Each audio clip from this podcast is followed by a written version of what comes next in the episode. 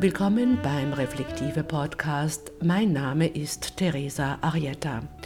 Wir widmen uns diesmal dem Thema Seenotrettung und dieser Podcast hat zwei Teile. In der ersten Folge habe ich äh, Standardredakteurin Bianca Blei interviewt, die mehrere Wochen auf dem Seenotrettungsschiff Aquarius von Ärzte ohne Grenzen verbracht hat und uns berichten wird, wie das abgelaufen ist. Für die zweite Folge dieses Podcasts habe ich Markus Bachmann interviewt, humanitärer Sprecher von Ärzte ohne Grenzen. Die NGO wurde ja kürzlich von Bundeskanzler Kurz massiv angegriffen und in die Nähe von Schleppern gerückt. Hört euch beide Folgen zu diesem menschenrechtlich wichtigen Thema an. Heute zu Gast ist Standardredakteurin Bianca Blei. Hallo. Hallo. Hallo Bianca.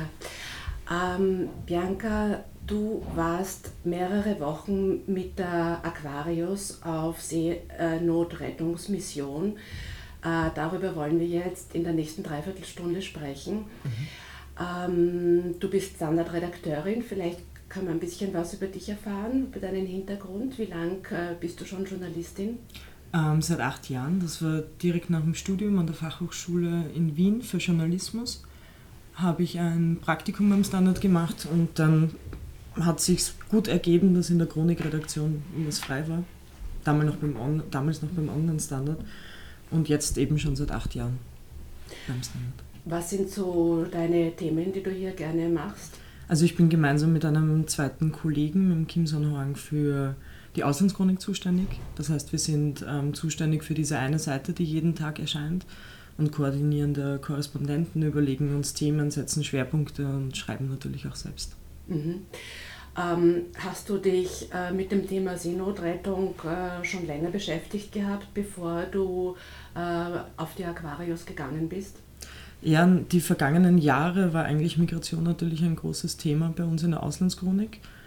Und vor allem natürlich auch die Seenotrettung, weil eben die Routen übers Mittelmeer immer wichtiger wurden und immer mehr in den politischen Fokus gerückt sind. Und das heißt, ja, die Aquarius war definitiv und andere Seenotrettungsschiffe natürlich definitiv ein Thema bei uns. Wie kam es dann dazu, dass du an Bord gehen konntest? Ich war auf Urlaub in England und habe einen Anruf bekommen von der Redaktion, dass sich Ärzte ohne Grenzen bei uns gemeldet hat. Das war ein Samstag mit dem Angebot, dass wir am Dienstag nach Marseille fliegen können, also kommen können, weil wir, der Standard hat alles übernommen, finanziell zumindest, ähm, und mit an Bord gehen können. Und ich hatte dann fünf Minuten Zeit, mich zu entscheiden. Habe dann noch einen Schluck vom Kaffee gemacht und für mich war einfach klar, eben nachdem es die letzten Jahre ein Thema war und äh, jetzt die Möglichkeit besteht, echt vor Ort zu sein und zu sehen, was passiert, war für mich klar, dass ich die Koffer packe und auf die Aquarius gehe. Was waren dann die nächsten Schritte? Ähm, wir mussten in der Redaktion ganz viel abklären, weil natürlich ähm, klassische Versicherungen, klassische Reiseversicherungen nicht für Hilfsschiffe in der libyschen Such- und Rettungszone ausgelegt sind.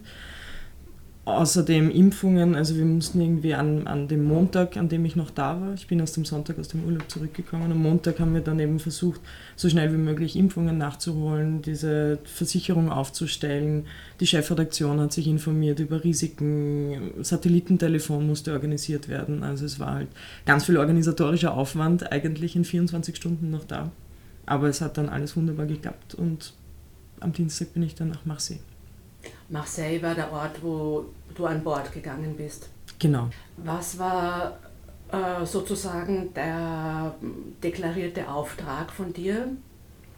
Also das war ganz klar zu beobachten, nicht zu beurteilen ähm, und einfach vor Ort zu sehen, wer sind diese Leute an Bord, also die, die sich für diese Sache engagieren, wer sind die Menschen, die sich zu so einer Mission melden und natürlich auch, wie läuft diese Seenotrettung dann tatsächlich ab, weil wir wissen alle, dass Medien das halt sehr verkürzt darstellen, einfach aus Gründen.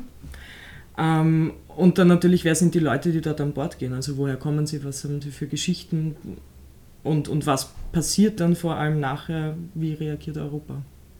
Mhm. Warst du die einzige Journalistin an Bord? Nein, die Aquarius hat immer Journalisten mit an Bord.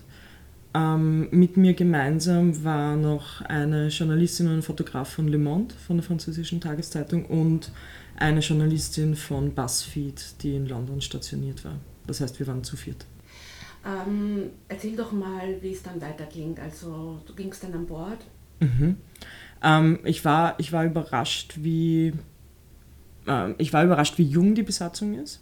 Also die Projektleiter waren alle mein Alter, also 29, Anfang 30. Ich war überrascht, wie professionell ähm, der Hintergrund ist der Leute. Also ich, ich, ich habe mir natürlich vorher Gedanken gemacht, wer, wer diese Leute sind und habe mir auch ein bisschen natürlich diese Weltverbesserer erwartet, die vielleicht das eben aus, aus einem naiven Ansatz herausmachen. Dem war aber nicht so, weil der Großteil der Besatzung oder Großteil der Leute, vor allem von SOS Mediterranee, die für diese Such- und Rettungsmission zuständig sind. Ärzte ohne Grenzen ist zuständig für die medizinische Betreuung und überhaupt die Betreuung der Leute an Bord. Ähm, von SOS Mediterranee, die, der Großteil waren selbst Seefahrer. Das heißt, die wussten halt auch, wie es ist auf hoher See. Das waren Fischer, das waren eben Leute, die auf großen Schiffen mitarbeiten. Das heißt, das war halt eben nicht dieser humanitäre Ansatz, sondern das war ganz klar dieser, dieser seefahrerische Ansatz einfach, dass sie Angst hatten, dass die Seenotrettung in Gefahr ist, dadurch, was eben gerade passiert im Mittelmeer. Also da war eben auf der einen Seite von, von SOS Mediterranee war dieses eher schifffahrtsorientierte Team und, und Médecins Sans Frontières hat dann das medizinische Team genau. zur Verfügung gestellt. Das war, soviel ich weiß, ist das ja so eine klare Abgrenzung. Genau, es ist auch klar getrennt. Also eben SOS Mediterranee ist ganz klar zuständig für die Such- und Rettungsmission. Das heißt, die sind während einer Such- und Rettungsmission auch auf der Brücke, ähm, koordinieren das Ganze. Sie sind genauso mit den zwei Rettungsbooten dann im Wasser, sind quasi die Feuerwehr und die Ambulanz in, in dem Moment. Und Ärzte ohne Grenzen hat zwar eine, also hat zwar auch Personal auf diesen Rettungsbooten, aber es geht halt ganz klar um den medizinischen Aspekt, beziehungsweise sobald Gerettete an Bord sind, sind sie zuständig für die Unterbringung, für die Versorgung, was auch Nahrungsmittel und so weiter betrifft. Also da kommt dann Ärzte ohne Grenzen ins Spiel. Unter welchen rechtlichen Voraussetzungen geht denn so ein Schiff in See? Ähm, kann man sagen, man, muss man da einen Grund angeben, wie, wie, wie ist das dem, dem Seerecht nach? Muss man da sagen, weil diese NGOs und deren Mission sind ja jetzt eben umstritten oder werden auch behindert oder viele werden ja jetzt am Auslaufen festgehalten. Mhm. Und muss man da, kann man da im Voraus sagen, ja, wir stechen explizit im See, um Menschen zu retten oder läuft das dann unter, unter einer anderen Motivation? Wie ist das? Prinzipiell ist es so, dass jedes Schiff zu einer Seenotrettung gerufen werden kann. Das ist eben dieses Prinzip, dass jeder jedem hilft. Ähm, das heißt, es muss keine Mission geben. Es wird dann auch von der Seenotleitstelle jeweils dann das nächstgelegene Schiff zum Unglücksort alarmiert. Das kann sein ein Segelboot, das kann sein ein Containerschiff und das kann sein die Aquarius. Und natürlich auch je nachdem, wie das Schiff ausgestattet ist. Also man wird kein Zwei-Mann-Segelboot zu einer Rettung von 50 Personen rufen. Und die Seenotleitstellen wissen auch, dass die Aquarius speziell darauf ausgelegt ist, eben große Menschenmengen irgendwie aus dem Wasser zu ziehen, dass das Personal geschult ist, dass eben dort die Voraussetzungen geschaffen wurden, um eben so eine Seenotrettung möglichst professionell durchzuziehen. Und deswegen braucht es da gar keine Mission, man braucht nur eine Flagge. Das allein scheint aber schon eine Schwierigkeit zu sein heutzutage. Offenbar ja. Also es war auch relativ überraschend für die Leute an Bord. Es war eben, sie hatten die Flagge Panamas für zwei Wochen. Es war auch ein sehr langes Prozedere offenbar in Marseille, was sie mir erzählt haben an Bord, bis, dieses, bis, diese, bis diese Bestätigung da war, dass sie die, die Flagge von Panama ähm, führen dürfen. Und es war relativ überraschend für alle. Also es hat niemand damit gerechnet, dass es so schnell geht, dass Panama diese Flagge wieder entziehen möchte. Also ich weiß nicht, ob sie mittlerweile entzogen wurde. Es war ja der Prozess in Gang und die Aquarius sucht eine neue Flagge, aber es war schon relativ überraschend für alle, dass nach zwei Wochen die Flagge wieder weg war. Warum ist das so schwierig, eine Flagge zu bekommen? Riskiert das Land, unter dessen Flagge das Schiff fährt, irgendetwas? Gibt es da Implikationen? Das kann ich nicht, also das kann ich überhaupt nicht einschätzen. Das, was Panama, also die Schiffsfahrtbehörde ja in der ersten Aussendung gesagt hat, dass es sehr wohl auf, auf Druck von Italien, also sie haben es nicht Druck genannt, sie haben auf Intervention von Italien, ähm, dass es eben darauf aufmerksam gemacht wurde, dass die Aquarius da auf einer Mission ist, der die Panama schaden könnte.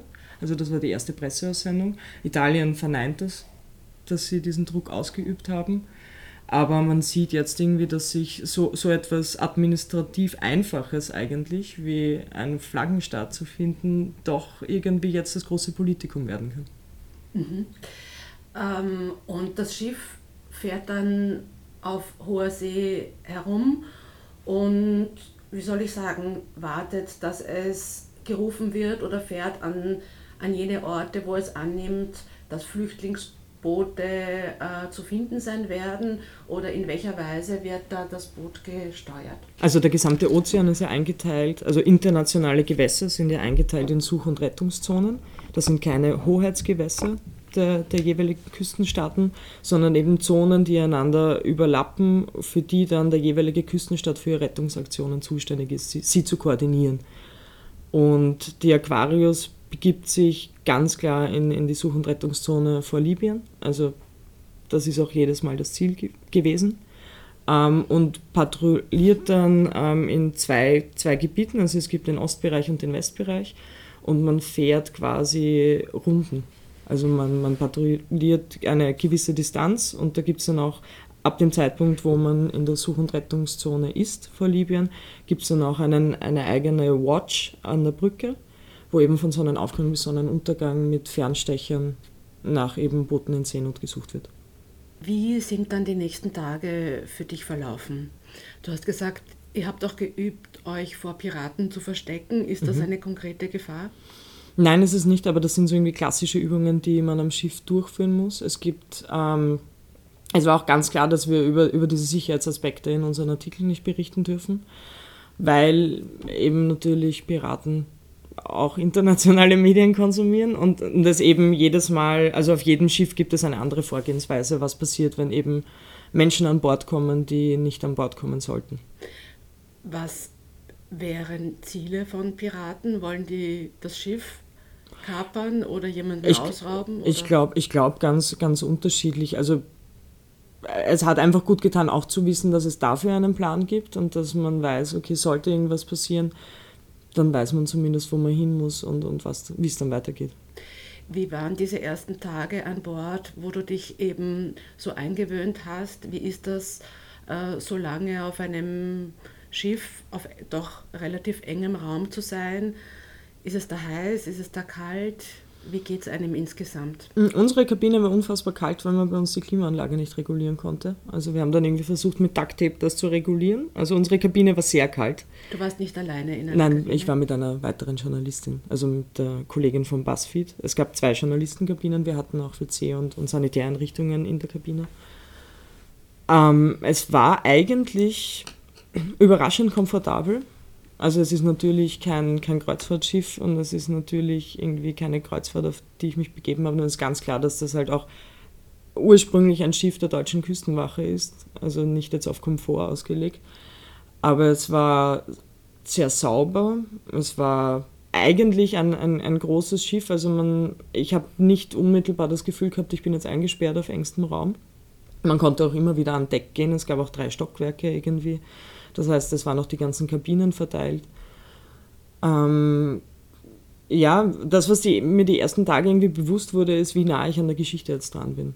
Also und auch wie nah man an, an den Menschen dran ist, über die man schreibt. Ähm, ich war vorher schon auf Pressereisen, aber irgendwann gibt es halt auch den Punkt, wo man sich in sein Hotelzimmer zurückzieht oder den Nachmittag versichert oder, und das gab es halt auf der Aquarius nicht, logischerweise. Also man denkt ständig an diese Geschichte, man überlegt ständig, wen man als nächster interviewen könnte. Ähm, und das, was für mich dann auch irgendwie am Anfang schwierig war zu finden, diese Balance, wann, wann bin ich on the records und wann bin ich off the records und wann verstehen die Leute, was sie mir jetzt sagen, wird mitgeschrieben und wann ist es eben okay, dass man auch persönlich miteinander spricht. Das betrifft jetzt die Crew sozusagen. Genau, am Anfang war ja niemand anderer an Bord. Ja. Und ich habe dann eigentlich für mich die Lösung gefunden, dass immer, wenn ein Gespräch begonnen hat und es interessant wurde, habe ich sie unterbrochen und habe dann gesagt, wollt ihr in einer Stunde in meine Kabine kommen und wir machen ein Interview. Und dann war es für den Betroffenen relativ klar, dass jetzt alles mitgeschrieben wird und für mich war relativ klar, dass er oder sie es weiß, dass jetzt alles mitgeschrieben wird. Also das war irgendwie so die Lösung, nach der ich, glaube ich, die ersten zwei Tage gesucht habe. Wie grenzt man sich ab zwischen persönlich und professionell? Wer waren da für dich die interessantesten Persönlichkeiten? Hm, für mich, also viele.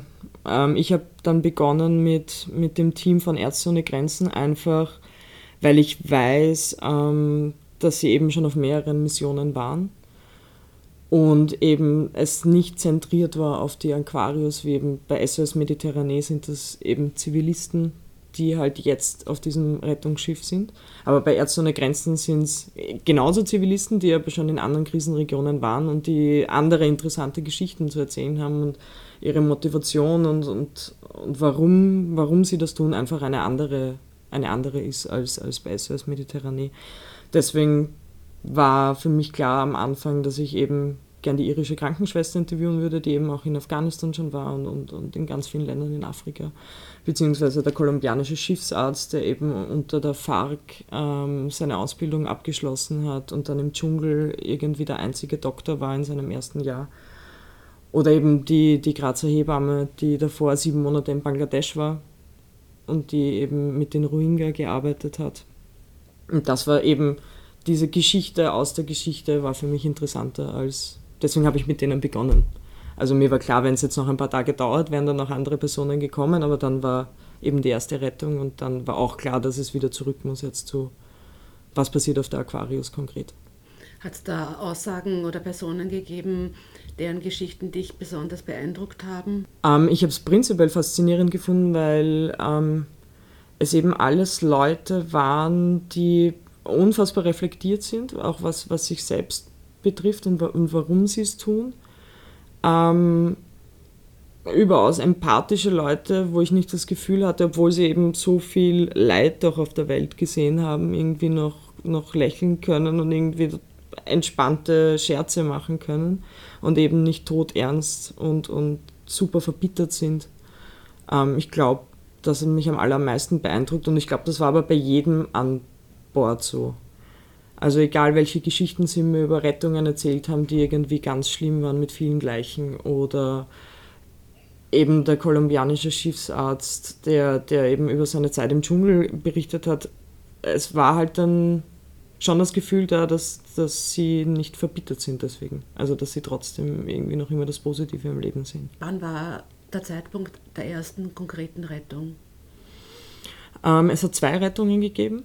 Ähm, die Crew hat mir auch erzählt, dass es früher mehr waren, ähm, dass sie auch nicht mehr konkret von, von der Seenotleitstelle in Italien kontaktiert werden, wenn die von, von einem Boot in Seenot erfahren. Ähm, das ist eben das, was, was, was Sie mir gesagt haben. Und dass sie eben jetzt darauf angewiesen sind, unter Anführungszeichen, die Schiffe selbst zu finden. Das heißt, es gibt eine Art Geheimnistuerei rund um die Schiffe in Seenot, die Boote das sind die Dinge, die Sie mir an Bord erzählt haben, dass, dass Sie mir eben auch gesagt haben, dass sobald Sie in die maltesische Such- und Rettungszone fahren, oft Notrufe aus der libyschen kriegen. Also es, dass eine Seenotleitstelle eben an ein ganzes Gebiet einen Notruf sendet und das Schiff, das am nächsten zur Verfügung steht, sich dann daraufhin meldet. Sie haben gesagt, und Sie kriegen es in der libyschen Such- und Rettungszone eben nicht. Das war eine, eine Geschichte, die Sie mir erzählt haben. Damit sozusagen die libysche Küstenwache da der Rettung zuvorkäme. Oder was war das, was Sie, war das, was Sie gesagt haben? Also es war eine Vermutung der Leute an Bord, ja. Mhm. Ähm, die erste Rettung war, ich glaube, nach eineinhalb Wochen äh, an Bord, eben mit der Zeit in Marseille und dann dem Weg äh, in die libysche Such- und Rettungszone. Und das waren elf Personen, ähm, zehn aus, aus Pakistan und, und einer aus Zentralafrika. Und ein Minderjähriger an Bord, also ein unbegleiteter Minderjähriger. Ähm, die waren in einem Holzboot und waren auch, also die Überraschung, die auch war, waren sehr nah dran an der Aquarius. Also es hat nur geheißen, es gibt jetzt eine Rettung und wir sind natürlich alle an Deck. und sie waren halt auch wirklich am, am Schiff schon dran. Die Crew hat dann auch versucht, ihnen, ihnen klarzumachen, dass sie nicht so nah ran dürfen, weil es eben gefährlich wird. Ähm, dass sie kollidieren mit ja. dem Schiff. Es war ein kleines, es war ein kleines äh, Glasfaserboot, was genau. Ähm, und wie die dann an Bord gekommen sind, also es läuft dann so ab, dass eben die, die Leute an Bord genommen werden, also mit den Rettungsbooten abgeholt werden, dann am Landungssteg ankommen und dann ähm, werden sie mal, wird ihnen die Rettungsweste ausgezogen und dann gibt es von Ärzte ohne Grenzen eben einen Ablauf, dass sie mal erst untersucht werden, aber das eben sehr oberflächlich mal. Also es wird vor allem an ihnen gerochen, weil man eben weiß, dass wenn sich Treibstoff mit Salzwasser vermischt, kann es zu diesen Verbrennungen führen auf der Haut. Also sehr großflächig können die sein. Und sobald sie eben Treibstoff riechen, werden die Leute in die Dusche geschickt. Ähm, und dann gibt es eben ein Registrierungssystem. Das heißt, jeder bekommt eine Nummer und wird einmal erst registriert. Und dann gibt es noch weitere, weitere Farben. Das sind so Armbändchen, wie man sie bei Clubbings eben kennt, so ein Einwegarmbändchen. Und es gibt unterschiedliche Farben für unterschiedliche Kategorien. Zum Beispiel unbegleitete minderjährige Flüchtlinge kriegen ein extra Band. Oder eben vulnerable ähm, Migrants kriegen ein extra, kriegen ein extra Band. Ähm, können, können aus gewissen Gründen eben vulnerable sein, weil sie politisch verfolgt werden oder weil sie eben sexuelle Gewalt erfahren haben. Ähm, und je nachdem werden sie eben kategorisiert und dann werden, wird ihnen mal eine Stunde zugestanden, das nennt sich Golden Hour. Da bekommen sie auch ihre Rescue Packages, wo eben Decken und frisches Gewand und, und Essen drinnen ist. Und dann werden sie mal eine Stunde in Ruhe gelassen. Was hast du da in dem ersten Momenten der Rettung, welche Emotionen waren da von Seiten der Betroffenen und auch von Seiten der Crew für dich äh, spürbar? Mm, es war eben ein, ein, sehr, es war sehr professionell, also so, so entspannt die Leute in der Zeit waren, wo keine Geretteten an Bord waren, die Crewmitglieder. So klar war dann die Befehlskette während, während einer Rettung, so klar waren dann die Befehle, die gegeben wurden und dann auch ausgeführt wurden. Ähm, die Leute in dem Glasfaserboot waren sichtlich erleichtert. Ähm, man hat ihnen aber auch angesehen, ähm, dass sie vielleicht auch keine, keine Ahnung haben, was gerade mit ihnen passiert. Also sie wirkten sehr verschlossen. Ich habe dann auch in den ersten Stunden eigentlich noch nicht das Gespräch gesucht, weil ich nicht das Gefühl hatte, dass jetzt irgendwie der richtige Zeitpunkt ist, mich neben jemanden zu setzen, der gerade aus einem Boot gezogen wurde. Ähm, Wie viele Stunden oder Tage sind die zuvor unterwegs gewesen, weißt du das? Also sie waren mehrere Stunden unterwegs. Sie sind eine Nacht davor aufgebaut. Ich glaube, sie waren elf Stunden unterwegs, wenn ich es richtig im Kopf habe. Also einige Stunden. Und das Ziel wäre gewesen? Europa.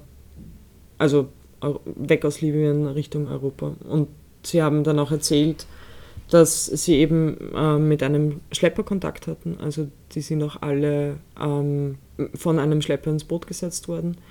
Der Fahrer wurde offenbar mit gezogener Waffe dazu gezwungen, das Boot zu steuern, obwohl er es nicht wollte.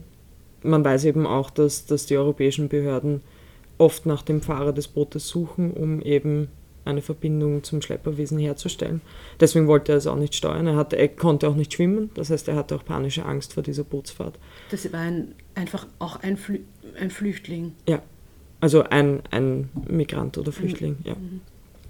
Ähm, und es war eben der einzige Afrikaner an Bord. Also das waren zehn Pakistani und der Afrikaner musste das Boot steuern. Das Boot steuern bedeutet was? Äh, den, den, Motor, also das Boot lenken hinten. Also es war eben ein, ein, ein kleines Boot und hinten war der Motor dran und er hat es gelenkt. Ja. Wie tun das dann solche Menschen? Die, haben die kriegen die einen Kompass? Ich meine, die werden aufs offene Meer geschickt. Wie wissen die, wohin sie lenken sollen oder was sie zu tun haben? Also ihr sie, Ziel Europa ist? Sie haben, sie haben keinen Kompass. Ähm, das, was mir die Leute der Crew erzählt haben, was sie eben auch von anderen Rettungen erfahren haben, von anderen geretteten Menschen, dass vor Libyen liegen eben die Ölfelder und man sieht die Fackel sehr weit und oft zeigen die Schlepper auf die Fackel und sagen, das ist Europa, fahr die Richtung. Und das ist aber nicht Europa. Nein, das sind die Ölfelder vor Libyen natürlich. Mhm. Ähm, ja, sie, sie haben keinen Plan in Wahrheit. Also sie steuern das offene Meer an und versuchen immer geradeaus zu fahren, was natürlich schwer gelingen kann. Aber so eine wirkliche Route oder eine Ahnung, wo sie hinfahren, haben sie nicht. Nein. Was, wie sind Sie ausgestattet auf so einem kleinen Boot? Mm, die hatten Wasser, also die Männer der ersten Rettung hatten Wasserflaschen mit und ähm, ganz, ganz wenig Nahrung und sonst eben nur ihr, ihre Ausweise bzw. ein bisschen Geld einstecken. Welche Nahrung? Ähm, es war so ein Joghurtgetränk in Wahrheit. Also mhm. es waren rosa Flaschen, also mit rosa Flüssigkeit. Habe dann eben versucht, mit ihnen ins Gespräch zu kommen und es waren mit den Männern, mit denen ich gesprochen habe, deren Ziel war eigentlich Libyen, also der Männer aus Pakistan, ähm, weil sie eben wissen, dass, dass Libyen ein Ölstaat ist und sie eben Geschichten von, von Leuten aus Pakistan und aus ihrer Umgebung kennen, die eben Gastarbeiter in Libyen waren und mit Geld nach Hause gekommen sind. Das heißt, die hatten Kontakt mit sogenannten Arbeitsagenturen, haben sie mir erzählt, in Pakistan, die ihnen eben das Visum nach Libyen versprochen haben, um dort zu arbeiten. Wussten auch nicht, dass Krieg in Libyen herrscht, waren dann also relativ überrascht natürlich, ob der Gewalt im Land. Und ähm, Ärzte ohne Grenzen hat mir dann noch nachher erzählt, ähm, dass die Pakistani oft ähm, Opfer von Entführung und Folter sind, weil man weiß, dass sie eine ganz äh, eingeschweißte oder ganz enge Community sind und sie eben oft dann, dann festgehalten werden von, von Verbrechern in Libyen und dann Geld von ihren Familien erpresst wird, um sie wieder freizulassen. Die zwei Männer, mit denen ich gesprochen habe, hat mir eben einer erzählt, er hat kein Gehalt bekommen, er ist auch festgehalten worden. Und er ist eigentlich gemeinsam mit seinem besten Freund aus Kindheitstagen nach, Pakistan, äh, nach Libyen gegangen, um Geld zu verdienen. Und sein Freund wurde eben vor seinen Augen erschossen. Und für ihn war dann klar, er muss jetzt nicht nur seine Familie versorgen, sondern auch die Familie seines Freundes. Er ist jetzt auch zuständig quasi für die Kinder seines Freundes. Und deswegen hat er gesagt, er musste er raus aus Libyen. Und für ihn war eben die einzige Option Europa, weil die Landesgrenzen in Libyen dicht sind oder zu gefährlich, um zu überqueren. Also das Meer war für ihn die einzige Option. Und wurde dir dann auch über die Details der Schlepperei erzählt? Muss man, haben sie gesagt, sie haben so und so viel Geld bezahlt? Was hast du darüber erfahren können? Ähm, sie, haben mir schon, sie haben mir schon Beträge genannt. Also es, ich habe es dann noch umgerechnet, das waren ich muss nachschauen, also ich weiß es nicht mehr ganz genau, wie viel es war.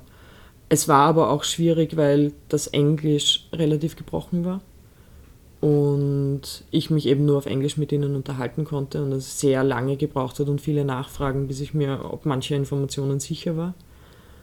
Aber über das Schlepperwesen, also wussten sie auch selbst nicht, wie sie haben gesagt, sie wurden eben in ein Haus gebracht die Nacht davor und haben dort übernachtet und dann, also mitten in der Nacht wurden sie dann geweckt und zum Strand gebracht und in das Boot gesetzt. Kriegen die Rettungswesten zumindest?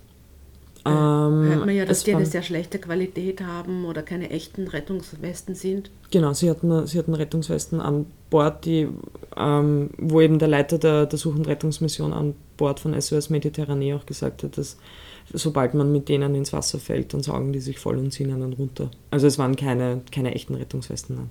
Wie viele Gespräche hast du dann eben geführt? Ich habe versucht, mit, mit so ziemlich jedem zu reden. Ähm, mit so ziemlich jedem zu reden, wo ich das Gefühl hatte, es, es könnte sich etwas ergeben. Also bei manchen Menschen hatte ich das Gefühl, sie haben überhaupt keine Lust. Es wurde auch gesagt, nach der, nach der Rettung gibt es eine Ansprache von Ärzte ohne Grenzen vor den Geretteten wo auch erzählt wird, dass Journalisten an Bord sind und wo wir auch quasi vorgestellt werden, was wir tun und warum wir hier sind und dass sie natürlich auch die Möglichkeit haben, Nein zu sagen und dass wir eben aber versuchen werden, mit ihnen ins Gespräch zu kommen. Also es war klar definiert, wer wir sind und sie wussten das auch von Anfang an. Aber ich hatte das Gefühl, dass eben manche zumindest über, über ihre Geschichte nicht sprechen wollten. In welchem psychischen und gesundheitlichen Zustand waren die Leute? Mm, psychisch kann ich, also psychisch kann ich nicht beurteilen. Gesundheitlich war, waren sie eigentlich alle, also alle unverletzt, zumindest keine schweren Verletzungen. Ähm, das war eine große Angst von mir, dass ich eben äh, Schwerverletzte zu Gesicht bekomme natürlich, beziehungsweise Leichen.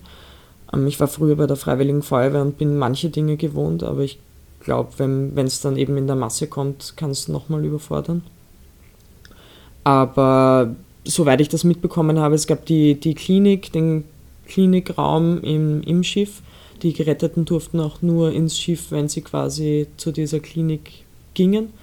Und es waren eigentlich nicht so viele Konsultationen. Das war mal diese, diese erste Rettung, wo du, wo du wo quasi vor allem Pakistani mhm. waren. Was, jetzt ist ja hier in Europa dieses große Politikum mit diesem Pull-Faktor. Äh, sie, sie werden, sie gehen ja nur deswegen auf ein Boot, weil sie wissen oder hoffen, dass sie gerettet werden. Und das ist eben eine große Diskussion. Mhm. Was kannst du da darüber sagen? Die Frage habe ich mir auch gestellt, weil natürlich als Teil der großen Debatte ist eben dieser Pull-Faktor. Und ich wollte auch ein bisschen herausfinden, ob, also ich wollte ein bisschen mehr dazu herausfinden, einfach, ob, ob sich diese Frage beantworten lässt. Für mich lässt sie nicht, nicht eindeutig beantworten, aber es war eben ein Pakistani, der mir in sehr gebrochenem Englisch erzählt hat, er hat nach einem Hilfsschiff gesucht ich konnte dann aber nicht herausfinden, ob er nach Hilfe auf einem Schiff gesucht hat, also weil er sich in Seenot befunden hat, oder ob er gezielt nach eben humanitären Helfern gesucht hat. Und der libysche Flüchtling, der mit seiner Familie geflohen ist, mit dem ich auch sehr lange Gespräche geführt habe, hat gesagt, er weiß, dass es die Aquarius gibt, also er kennt sie aus dem Fernsehen, aber er wusste nicht, ob die noch im Mittelmeer ist und, und er wusste nicht, wo im Mittelmeer. Es ist halt doch ein relativ großes Spektrum, was die Aquarius in dieser Mission alleine abgedeckt hat, als einziges ähm, privates Rettungsschiff vor Ort. Und er hat dann auch ganz klar gesagt, er wäre so und so übers Meer gegangen. Also er war auch bereit zu sterben. Weil die Zustände, aus denen diese Menschen kommen, zu unerträglich sind. Ja, es war auch, es war auch überraschend für, für Ärzte ohne Grenzen und SOS Mediterranee, wie viele Libyer an Bord waren bei der zweiten Rettung. Es war auch klar, dass das keine, keine Unterschicht ist in Libyen, sondern eine Mittelschicht, die teilweise ihr Hab und Gut verkauft hat vor, vor, diesem, vor dieser Überfahrt, vor dieser Flucht. Und ähm, die, die Familie, mit der ich eben gesprochen habe, mit dieser libyschen Familie, die wurde religiös verfolgt, weil er Atheist ist und seine Frau kein, kein Kopftuch tragen möchte. Und sie wurde auf der Straße beschimpft, wurde einmal von, von der Straße mit dem Auto abgedrängt, dann hat ihr niemand geholfen. Und er hat einfach gesagt, er möchte nicht, dass seine Kinder so aufwachsen. Wie ging es dann weiter? Mm, dann waren wir, dann waren wir eigentlich, ging es dann ziemlich schnell weiter. Also wir hatten dann eben den Tag, es war dann der Tag dazwischen, wo Panama die angekündigt hat, die Flagge zu entziehen. Und dann war eigentlich schon die zweite Rettung, wo wir um drei in der Früh von den Pressesprechern geweckt wurden, die Journalisten. Und dann auf die Brücke gegangen sind und wir eben informiert worden sind, dass es einen Alarmruf gab von diesem Alarmphone, was ja eine, eine private ähm, Notrufstelle ist, also die in mehreren europäischen Staaten existiert. Und die ihm gesagt haben, es ist ein Holzboot in Seenot und es befinden sich rund 50 Leute an Bord. Die Verantwortlichen an der Brücke haben dann auch natürlich versucht, mit den libyschen Behörden Kontakt aufzunehmen, haben sie nicht erreicht, haben dann versucht, über die Italiener mit den libyschen Behörden Kontakt aufzunehmen. Die Italiener haben dann eben von einem, von einem Schiff der Küstenwache der libyschen vor Ort berichtet und haben eben gesagt, die sind dort. Dann hat der Kontakt wieder nicht funktioniert mit diesem Schiff. Also es, ist, es war dann relativ kompliziert, überhaupt Kontakt herzustellen mit den Libyern. Im Endeffekt haben sie es dann geschafft und haben sich dann darauf geeinigt, sie suchen gemeinsam nach diesem Holzboot. Das heißt, das Schiff der libyschen Küstenwache und die Aquarius. Die Aquarius hat es zuerst gefunden, hat dann die Liebe informiert, dass sie dieses Schiff gefunden haben, dass es droht zu, sink zu sinken und dass sie jetzt die Rettung durchführen werden. Und haben dann auch gleichzeitig die Rettungsboote ins Wasser gelassen. Die Libyer sind dann nach einer Zeit eingetroffen. Da waren noch, die Leute schon an Bord? Es waren teilweise, also auf den Rettungsbooten, nicht auf der Aquarius. Sie haben eben begonnen mit Frauen und Kindern und haben die mal aus diesem Boot geholt. Das heißt, wie viele Frauen und Kinder waren da dabei? müsste ich jetzt schätzen, also es waren insgesamt 47 Leute und ich, ich müsste jetzt echt grob schätzen, also knapp unter 20 Frauen. So, wenn es 20, ja, nein, ich müsste jetzt wirklich grob schätzen, aber es waren einige Kinder, also der, der jüngste war zwei Jahre alt, zweieinhalb Jahre alt, der an Bord war. Und sie haben eben begonnen mit Frauen und Kindern, die aufs Rettungsboot zu holen. Und sind dann aber dort eben stehen geblieben vor diesem, vor diesem Boot, was gedroht hat zu sinken. Und die, auf der Brücke ist der Funkkontakt mit den Libyern weitergegangen. Die Libyer haben dann gesagt, sie sollen die Rettung abbrechen. Dann war das Argument der Leute der Aquarius, wir können jetzt nicht abbrechen, wir haben soeben Familien voneinander getrennt. Und außerdem, wenn wir jetzt wegfahren, könnte Panik ausbrechen auf diesem sinkenden Boot und die Leute könnten ins Wasser springen. Wir würden gerne diese Rettung zu Ende bringen. Und dann waren drei Leute der libyschen Küstenwache im Funk. Also es gab irgendwie diesen netten Beamten, dann gab es den, der ein bisschen ruppiger war und dann gab es den, der eben ganz klar Drohungen ausgesprochen hat. Also es, die Lage ist dann relativ schnell eskaliert. Und es gab dann die Drohung, eben die ganze Besatzung mit dem Schiff nach Tripoli zu bringen. Und immer wieder die Frage mit dem, warte schon mal in Tripoli, wollt ihr nach Tripoli, wir bringen euch jetzt nach Tripoli und stellen euch vor Gericht. Dann wurde eine Übersetzerin auf die Brücke geholt, die eben Arabisch spricht, die auch sehr professionell und ruhig übersetzt hat zwischen den beiden Parteien. Und im Endeffekt haben die Libyer dann gesagt, okay, nehmt sie alle und dann verschwindet aus der Such- und Rettungszone. Das heißt, es wurde die Mannschaft selber auch bedroht. Ja, die, also ganz klar, das war eine offene Drohung, die ausgesprochen wurde. Das heißt, diese zweite Rettung war weitaus dramatischer als die erste. Ja, die Küstenwache war relativ nah dran. Also man konnte am Schiff die Leute erkennen. Also das libysche Küstenwachenschiff war, war sehr nah an der Aquarius schon dran. Es hat sich dann auch herausgestellt, dass sie ein, ein Fernsehteam an Bord hatten, die auch eine Drohne in die Luft ließen. Also sie hatten selbst Medien an Bord. Und eben von drei in der Früh bis nach Sonnenaufgang hat es eigentlich gedauert, bis die Leute dann an Bord der Aquarius waren, die Geretteten. Das heißt, die, den Geretteten selber war auch bewusst, dass, da, dass sie da auf des Messers Schneide sind? Ähm, absolut, ja. Also es waren ja auch ganz viele Libyer auf diesem, auf diesem sinkenden Schiff. Und sie wussten natürlich, dass das jetzt die Küstenwache ist von dem Land, aus dem sie gerade fliehen. Ähm, was aber auf diesen Rettungsbooten noch passiert, ist eben, sie haben immer einen vorne stehen, der mit den Leuten in dem sinkenden Schiff spricht und sie versucht zu beruhigen. Und das war, glaube ich, die Herausforderung, die sie hatten, eben die Leute ruhig zu halten, soweit. Von der Mannschaft der SOS Mediterranee? Von MSF. Also ein, einer war von MSF auf einem Schiff, auf einem Boot. Also mit und, Frontier. Genau. Und, also Ärzte ohne Grenzen. Ja. Genau, und ein anderer war von SOS. Da hatten Familien Sorge, auch voneinander getrennt zu werden oder nach Libyen, nach Libyen zurück zu müssen. Absolut, weil sie eben begonnen haben mit Frauen und Kindern. Und es eben klar war, sie haben jetzt irgendwie die Hälfte der Familie an Bord, aber eben den Vater noch nicht. Mhm. Wie war das für dich, da das mitzuerleben? Ich war am Bord der Aquarius. Also ich habe die Brückenkonversation mitbekommen ich habe mitbekommen, was eben an Deck passiert. Aber ich habe die dramatische Situation im Meer nicht mitbekommen.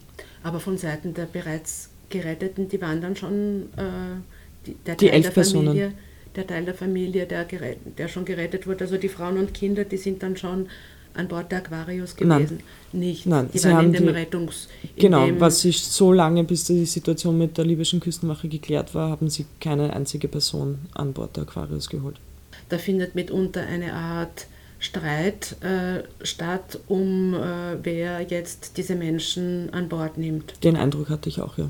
Und ich habe mich dann eben gefragt, wieso man, wieso man um Leute in Seenot streitet und wie professionell oder unprofessionell diese Seenotleitstelle eigentlich agiert, weil eben keine klaren Befehle waren, weil es eben keine Struktur hatte, sondern eben offene Drohungen und dann dieses nehmt sie alle und verschwindet, war dann, ich hatte nicht den Eindruck, dass so eine professionell geführte Seenotleitstelle agieren sollte. Ja, das hast du eh in deinem, vor allem in diesem letzten äh, Standardbericht äh, rund um das Thema äh, beschrieben. Jetzt wird ja diese libysche Küstenwache mit EU-Geldern ausgebildet, von Italien auch trainiert. Mhm. Dann sollte man ja eigentlich hoffen, dass da ein professionelles, eine professionelle Herangehensweise stattfindet.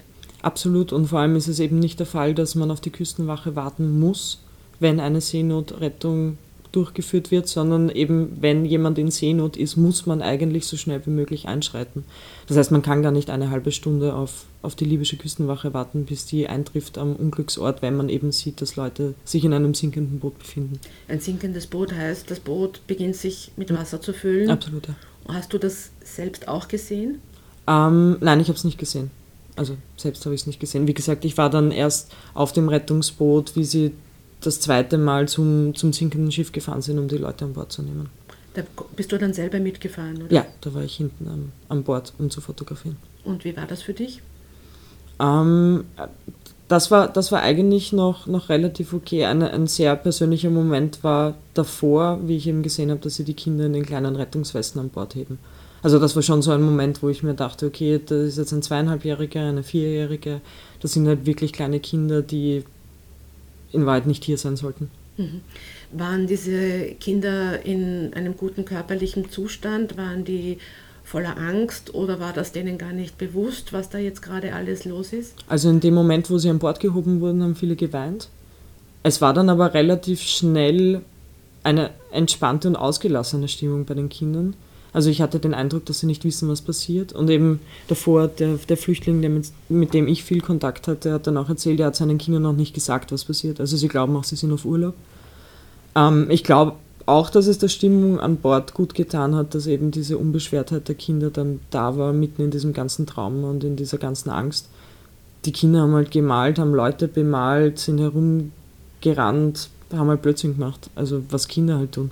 Da waren dann einfach mehrere Familien an Bord mit Frauen, mit Kindern und Genau, so und eine Schwangere war auch an Bord. Ähm, genau. Ähm, was, wie hast du da deren seelischen Zustand, deren körperlichen Zustand, wie, wie ist es diesen, diesen Leuten gegangen bei der zweiten Rettung? Hm, die waren eigentlich in, in sehr gutem Zustand. Also sie waren auch kürzer auf hoher See als die Pakistani zuvor, also als die elf Personen zuvor. Und es waren eher, eher psychologische Probleme, also eher die Traumen, die zu dieser Flucht geführt haben, als eben jetzt akut, was, was auf hoher See passiert ist. Was hast du darüber erfahren? Ähm, ich habe eben sehr, sehr viel mit, mit Ford gesprochen. Ähm, es waren eben auch ganz viele, die, die nur schlecht Englisch konnten. Also ich weiß nicht alle Fluchtgründe. Hast du diese Übersetzerin in Anspruch genommen? Nein, also habe ich nicht, weil ich einfach keine zwischengeschaltete Stelle haben wollte. Also weil ich weiß, dass es schwer ist, über Traumen zu reden. Ich weiß, es ist schwer, ähm, mit jemand Fremden über Traumen zu reden, vor allem wenn es ein Journalist ist, wo man weiß, diese Geschichte wird dann irgendwo publiziert. Und ich wollte einfach nicht diese, diese Mauer zwischen mir haben und ein Übersetzer äh, bringt noch mehr Distanz rein einfach. Also mir war bewusst, wenn ich Geschichten erfahre, dann will ich die selbst erfahren und will ich die in persönlichen Gesprächen erfahren und langsam und auf die Art, wie ich es gerne hätte und nicht mit einem zwischengeschalteten Übersetzer. Mhm. Das heißt, die waren aber in relativ gutem Zustand und körperlich auf jeden körperlich, Fall. genau. Ja. Welche Geschichten haben dich da besonders geprägt von dem, was du dann von den Fluchtgründen oder von den traumatischen Erlebnissen erfahren hast? Es war, es war absolut die Geschichte vom, vom Vorort, eben dieser Mann, der von klein auf irgendwie an seinem Glauben gezweifelt hat als Kind und als Teufel beschimpft wurde deswegen, der dann auch erzählt hat, irgendwie wie seine Tochter in die Schule gekommen ist und der erste Schultag war und sie ähm, die Lehrerin eben von der Lehrerin aufgefordert wurde, am nächsten Tag den Koran mitzunehmen und sie gesagt hat, es gibt bei uns daheim keinen Koran. Und die Lehrerin dann angefangen hat mit, ähm, sie kommen alle in die Hölle und sie werden in der Hölle schmoren und eben dem Kind Angst gemacht hat, so dass es sich dann angemacht hat und dann eben nach Hause gelaufen ist, total Tränen verschmiert so wie es mir davor erzählt hat und ihm gesagt hat, ich, Papa, ich will für dich beten und ich will nicht, dass wir alle in die Hölle fahren. Das waren schon Geschichten, wo man sich denkt, pff, also ich hatte eine andere Kindheit. Also was hast du über deren, wie soll ich sagen, waren die Lebensumstände sehr prekär? Waren sie in Lebensgefahr? Haben sie Hunger gelitten von dort, wo sie herkamen? Nein, das waren absolut alles Mittelstandsfamilien. Also der Vorort war ähm, Gebrauchtwagenhändler, seine Frau ist Krankenschwester und ähm, sie hatten ein Haus, sie hatten ein Auto, also sie kommen nicht aus einer unteren Schicht oder mit wenig Einkommen. Ähm, konkrete Lebensgefahr, der, Ford hat eben erzählt, dass immer wieder gefragt wurde, auch von Seiten seiner Familie nach seinem Glauben und er das sehr lange gefaked hat und am Freitag doch immer wieder in die Moschee ging. Und der Moment, wo er eben wusste, er muss das Land verlassen, war, wie seine Brüder ihn nicht mehr aus derselben Schüssel essen lassen wollten. Also ihn ganz klar ausgegrenzt haben aus dem Familienleben. Und eben nachdem seine Frau von der Straße abgedrängt wurde und ihr dann nicht geholfen wurde, nur weil sie kein Kopftuch trägt. das sind libysche Mittelstandsfamilien, mhm. die trotzdem bereit sind, ihr Leben zu, zu riskieren, weil die Kriegssituation so dramatisch ist oder was sind und auch die, die Und auch die religiöse Situation. Also beim Vorort war es eben ganz klar, dieser, dass, dass er Atheist ist und dass er eben nicht möchte, dass, dass seine Kinder in dieser islamistischen Gesellschaft einfach aufwachsen. Also die Geschichte mit dem niedergebrannten, mit den niedergebrannten Örtlichkeiten nach diesem Tanzwettbewerb, er hat gesagt, das war furchtbar. Und er hat mir dann auch irgendwann einmal am Abend begonnen zu erzählen, magst du, magst du ein, ein schlimmes Foto sehen, so hat es begonnen. Und ich habe mir dann gedacht, ich weiß nicht, was er da jetzt irgendwie herzeigt. Und für ihn war offenbar das schlimmste Foto der erste Schultag seiner älteren Tochter, wo sie eben komplett verschleiert war. Also mit Kopftuch. Und hat gesagt, er will das nicht und er, und er will nicht, dass seine Kinder unterdrückt aufwachsen. Was waren andere Fluchtgründe von anderen Familien, die dir erzählt wurden? Ähm, es waren eben, also es war der Krieg. Es war einfach die unsichere Lage im Land, die Instabilität. Es waren, also Libyen ist ganz klar eben ein Kriegsland. Wie geht dann äh, SOS Mediterranee vor äh, und, und mit Sans Frontières, um die Leute dann äh, in, an einen sicheren Ort zu bringen? Ähm, also eine Seenotrettung ist ja erst abgeschlossen an einem sicheren Ort. Das muss kein Hafen sein. Äh, es kann auch ein Schiff sein, ein sicherer Ort. Und sobald, eine, sobald Gerettete an Bord sind, ist eigentlich die Seenotleitstelle, die den Einsatz koordiniert, auch für die Bereitstellung des sicheren Orts zuständig.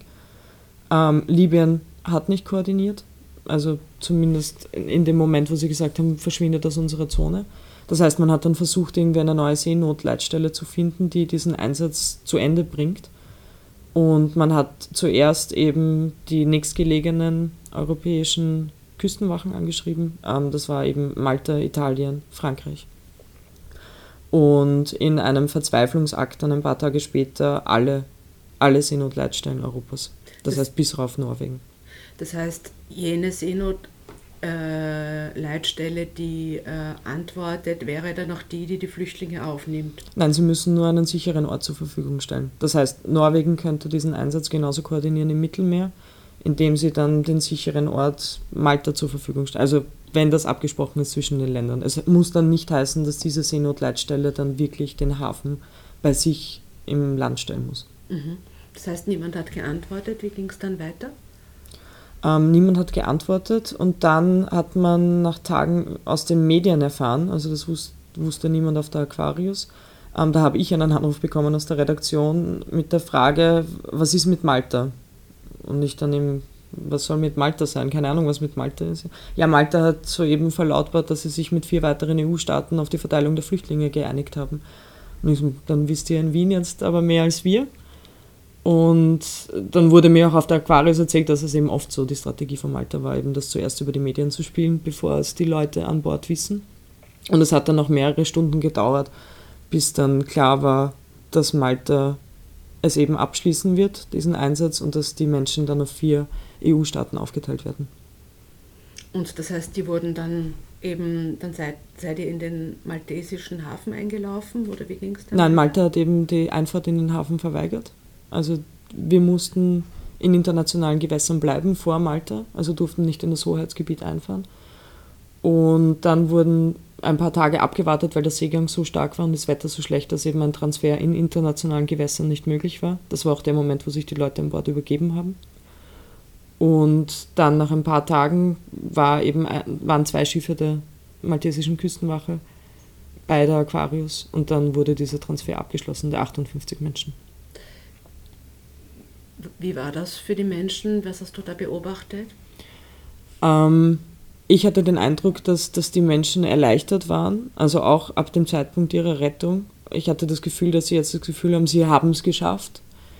Und mir war einfach auch klar, dass sie es mit dieser Rettung nicht geschafft haben, dass eben jetzt erst dieses ganze Prozedere in Europa losgeht. Auch mit dem Wissen, wie sehr um diese Menschen gestritten wird und, und wie sehr sie im Mittelpunkt der politischen Debatte stehen im Moment.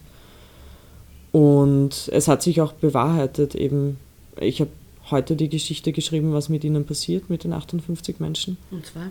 Ähm, zwei, sie wurden dann eben nach ihrer Ankunft in Malta in ein geschlossenes Detention Center gebracht, also dürfen dort auch nicht raus. Das war am 30. September.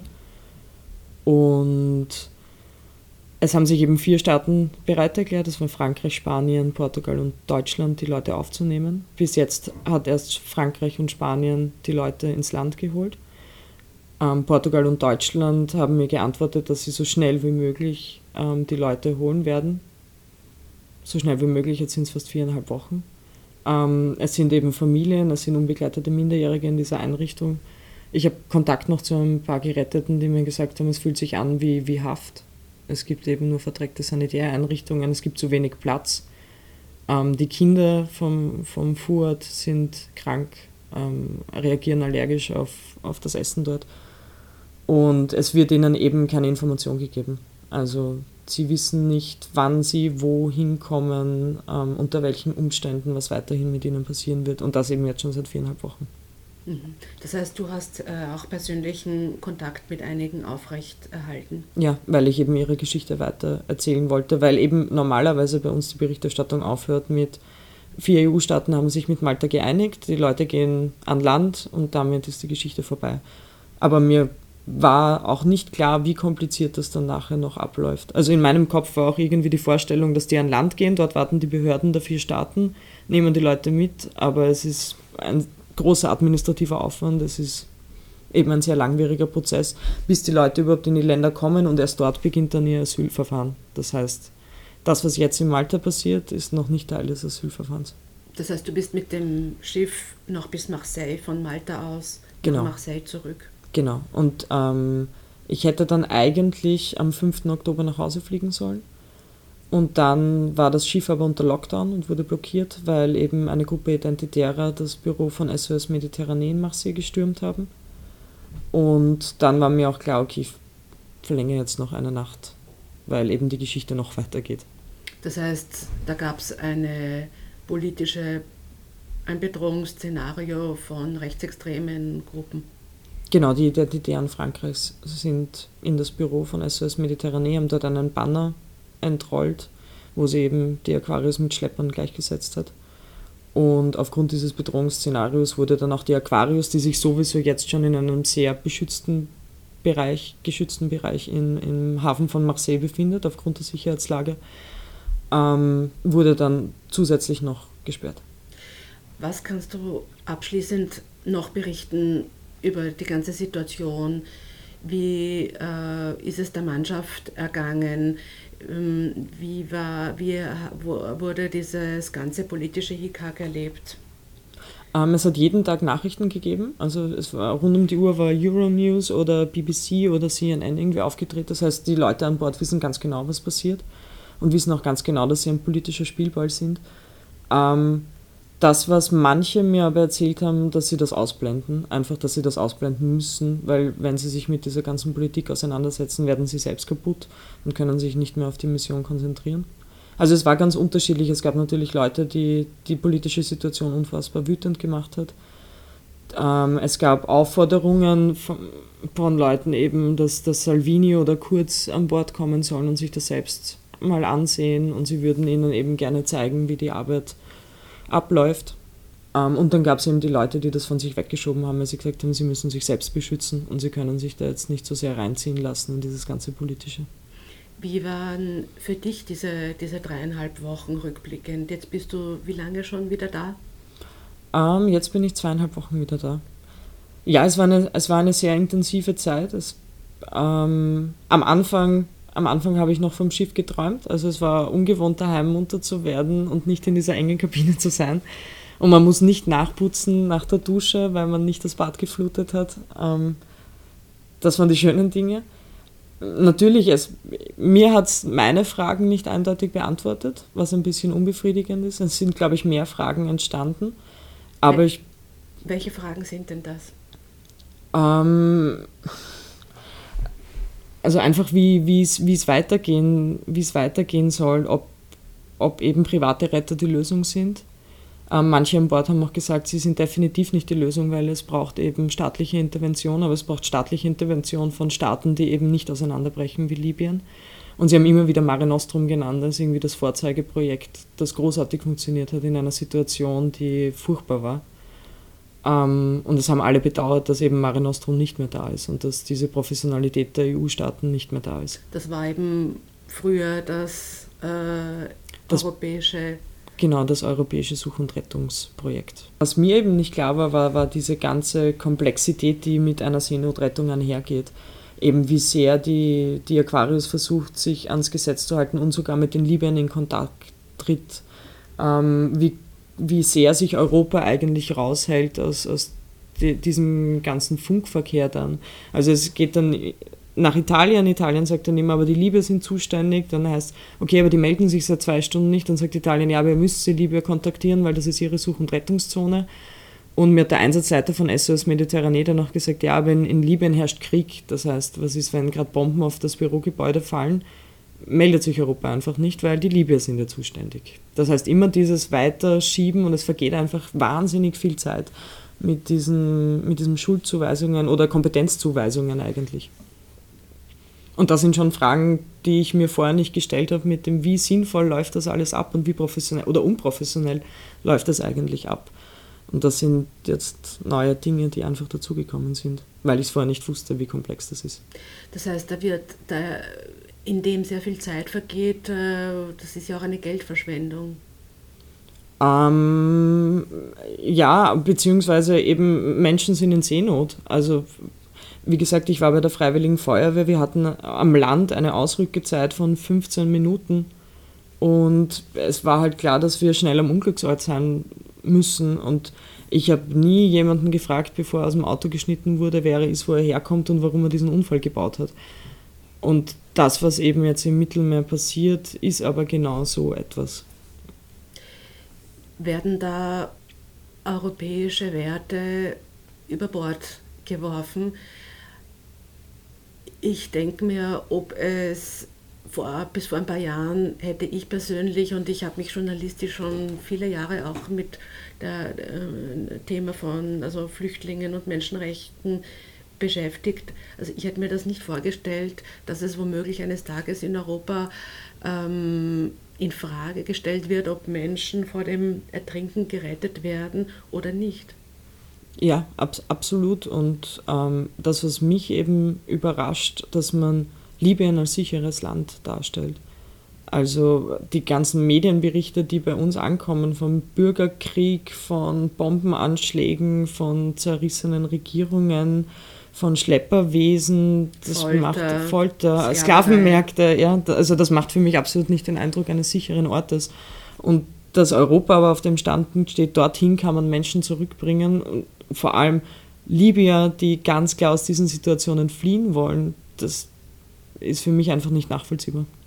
Und zusätzlich ist es ja dann auch schon so weit, dass man sagt, Menschen, die bereits im Wasser sind, lässt man womöglich auch ertrinken, weil man die Boote, die, weil man die Schiffe, die Rettungsschiffe gar nicht mehr auslaufen lassen möchte. Ja, es gibt eben diese, diese fehlende Informationspolitik. Das heißt, selbst wenn die, die libysche Küstenwache eine Seenotrettung durchführt, ähm, und die Aquarius auch von, von diesem Schiff in Not wusste, wurde auch nicht abgesprochen, also von den Libyern wurde, wurde die Aquarius auch nicht informiert, dass sie eben jetzt schon vor Ort sind oder dass sie die Leute jetzt an Bord genommen haben oder wohin sie die Leute bringen. Das heißt, die Aquarius hat sich immer weiter oft zu einer, zu einer Rettung, zu einer möglichen Rettung bewegt, nur um dann dort anzukommen und dann über Umwege zu erfahren, dass die Libyer schon da waren. Also es herrscht auch dort irgendwie dieser, dieser Kommunikationskrieg eigentlich oder dieses dieses Informationsmanko einfach. Was sollte deiner Meinung nach äh, passieren, damit äh, sich hier wieder eine Situation etablieren kann, die äh, den Menschenrechten und der Menschenwürde angemessen ist? Eine ganz schwierige Frage.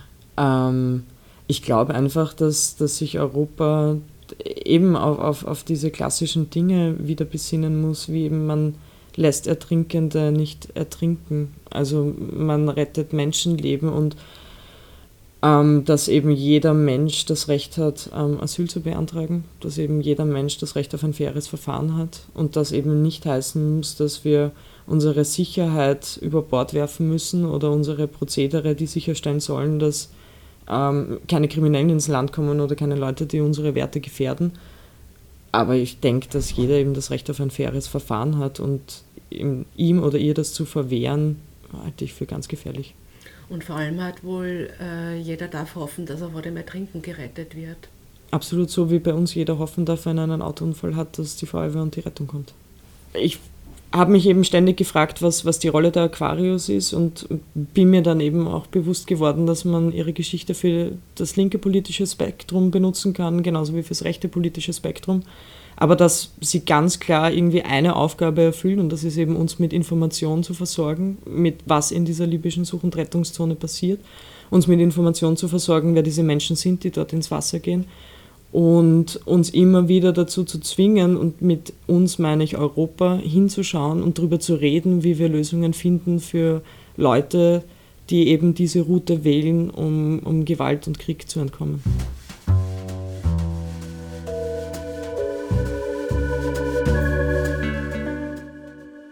Das war das Interview mit Bianca Blei. Und für die nächste Folge, die wir auch mit dem heutigen Tag online stellen, habe ich mit Markus Bachmann gesprochen, dem humanitären Sprecher von Ärzte ohne Grenzen. Bis bald, sagt Teresa Arietta.